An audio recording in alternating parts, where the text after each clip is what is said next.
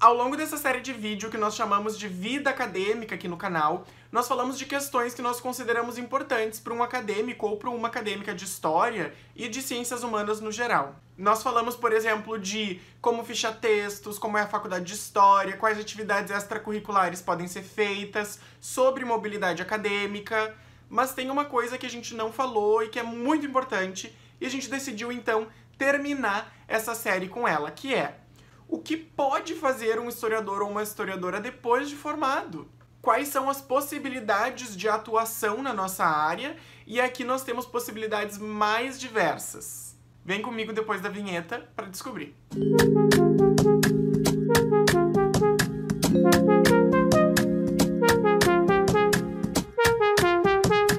Antes de falar sobre o assunto do vídeo, só um recado rápido. Nós mantemos o canal com um financiamento coletivo num site chamado Padrim, em que você pode apoiar mensalmente com valores diversos para ajudar a manter o canal e ajudar com que a gente compre os materiais necessários para melhorar o nosso conteúdo. Até o mês passado, a maior recompensa, que era de 10 reais mensais, ela tinha como é, contrapartida uma newsletter mensal que os nossos assinantes recebiam. A partir desse mês, todos os apoiadores a partir de 10 reais vão receber um prêmio diferente. Em vez de receber uma newsletter, eles vão participar de um sorteio de um livro que vai ser sorteado mensalmente aqui no canal. Então corre lá embaixo no Padrim para ver se você gostaria de nos apoiar, ajudar a gente a ir mais longe e ainda de quebra participar de uns sorteios aqui no Historiar-se. Mas bom, voltando para o assunto do vídeo, quais são as possibilidades de trabalho de um historiador ou de uma historiadora? Elas são várias, mas as vagas com frequência são poucas. É muito comum, infelizmente, nós vermos pessoas que são formados ou formadas em história e que atuam em outras áreas para poder sobreviver, porque não conseguiram emprego na nossa área. Uma das que tem mais vagas, se não é a que tem mais vagas, é a carreira docente. Então muitos de nós acabam escolhendo, optando ou indo por obrigação para poder sobreviver, serem professores em instituições de educação básica ou superior, pública ou privada. Em algumas situações a condição de trabalho ela não é muito boa, levando em conta as condições das escolas no geral, a remuneração e principalmente a desvalorização da nossa profissão atualmente.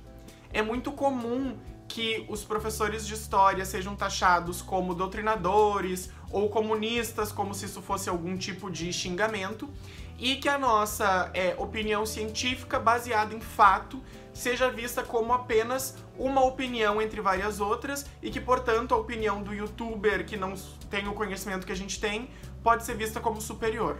Isso é um reflexo da desvalorização da nossa área e também uma desvalorização docente.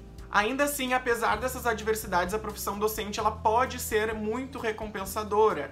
E aqui eu digo por experiência própria, sendo um professor e sendo um professor apaixonado pelo que eu faço, eu afirmo para vocês que é, podem vir muitos retornos tanto retornos das pessoas quanto retornos financeiros, procurando diferentes instituições ou, é, na questão da remuneração, né, aumentando a qualificação e etc. Um historiador ou uma historiadora também pode optar por seguir o caminho da pesquisa, que seria se encaminhar após a graduação para um mestrado e para um doutorado, que aqui no Brasil podem ser financiados com bolsas de diversas instituições, como a CAPES e o CNPq. Ocorre que essas bolsas não têm reajuste há muito tempo, então muitos pós-graduandos reclamam que é difícil viver com essas bolsas, o que mostra como a ciência no Brasil é desvalorizada. E essas instituições de bolsa, como a CAPES e o CNPq, têm sofrido cortes muito grandes de orçamento desde o segundo mandato do governo Dilma, que se aprofundaram no governo Temer e mais ainda com o governo Bolsonaro e as ciências humanas sofrem especialmente com isso. Então a carreira de pesquisa no Brasil ela acaba se tornando muito difícil por causa disso. Mas muitos daqueles e daquelas que optam por seguir essa carreira é, encontram felicidade, por exemplo, tornando-se professores universitários e dando continuidade às suas pesquisas dentro das universidades. Outro campo no qual historiadores e historiadoras podem atuar é o da arqueologia, que não tem nada a ver com Indiana Jones, né? Vamos deixar claro. Essa área, ela não tem muitas vagas quando comparada, por exemplo, com a área docente, e essas vagas elas estão às vezes ligadas com a questão ambiental. Então, por exemplo, tu precisa fazer um licenciamento, um estudo arqueológico, para fazer um licenciamento ambiental, para que uma empresa possa construir em determinado lugar. Então, tu tem que contratar um profissional da arqueologia para fazer isso. Não é feita uma pesquisa com a mesma finalidade que a academia, apesar de que uh, os métodos, por exemplo, de escavação etc., possam ser similares.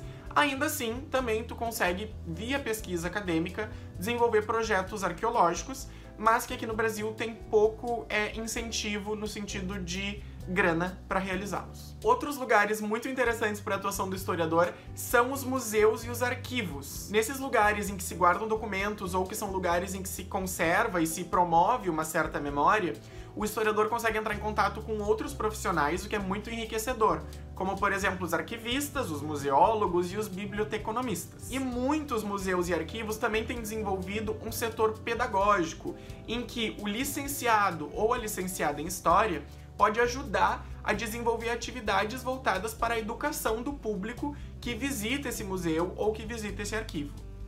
Um exemplo muito legal é o APERS, que é o nosso arquivo público aqui do Rio Grande do Sul, que tem desenvolvido atividades para escolas com base em documentos históricos.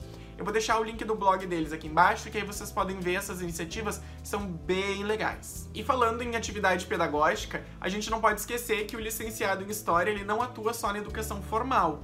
Ele também pode trabalhar em várias áreas de educação informal ou de educação social. E aqui educação social especialmente ligada à questão de acolhimento e assistência, o que não necessariamente vai de encontro ao ensino de história, mas que, por vezes, vai de encontro ao ensino e à educação. Muitas pessoas, como é a Anitta, que divide aqui o canal comigo, se encontraram na educação social e veem na educação social uma potência muito grande para desenvolver as suas carreiras. E é uma atividade que com frequência não é comentada nos cursos de história e nos cursos de licenciatura no geral, mas que é muito importante para que a gente consiga fazer funcionar esse grande aparelho de educação né, do nosso país. E aí, finalmente, nós temos uma categoria que é mais plural e que, assim, tem muitas possibilidades de atuação, que é o trabalho com história pública. Um historiador ou uma historiadora, ele pode atuar na arena pública de diferentes formas, e de formas, sim, remuneradas. Um historiador ou uma historiadora pode, por exemplo, trabalhar com mídias, trabalhando em jornal, emissoras de TV, enfim, dando uma assessoria para as matérias relacionadas a questões históricas ou então as séries, novelas e filmes que serão desenvolvidas com base em questões históricas. Um historiador ou uma historiadora também pode desenvolver projetos culturais e se inscrever para os editais de incentivo à cultura que existem em municípios e estados criando diferentes formas de uh, agir e participar da arena pública e da cultura com base na história, que é a nossa área específica de atuação.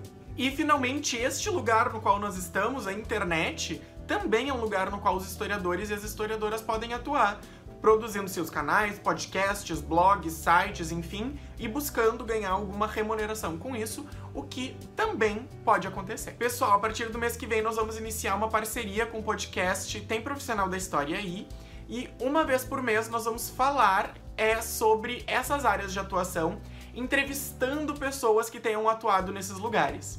Então eu falei brevemente sobre eles para vocês poderem escutar as próprias pessoas que trabalham nessas áreas falando mais aprofundadamente sobre isso, de modo que vocês possam entender no que um profissional da história pode atuar, quais são as potências e quais são os desafios dessa atuação. Um último detalhe muito importante é que a profissão de historiador agora, depois de muita luta, foi finalmente regulamentada, então nós podemos botar na nossa carteira de trabalho, né, historiadores, basta nós é, nos inscrevermos no Ministério do Trabalho.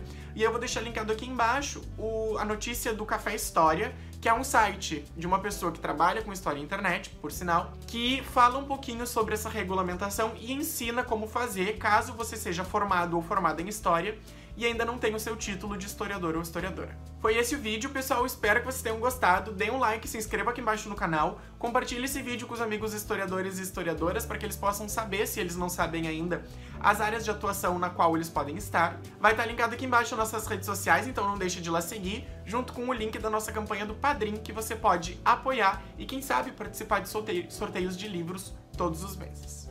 Até o próximo vídeo e tchau, tchau!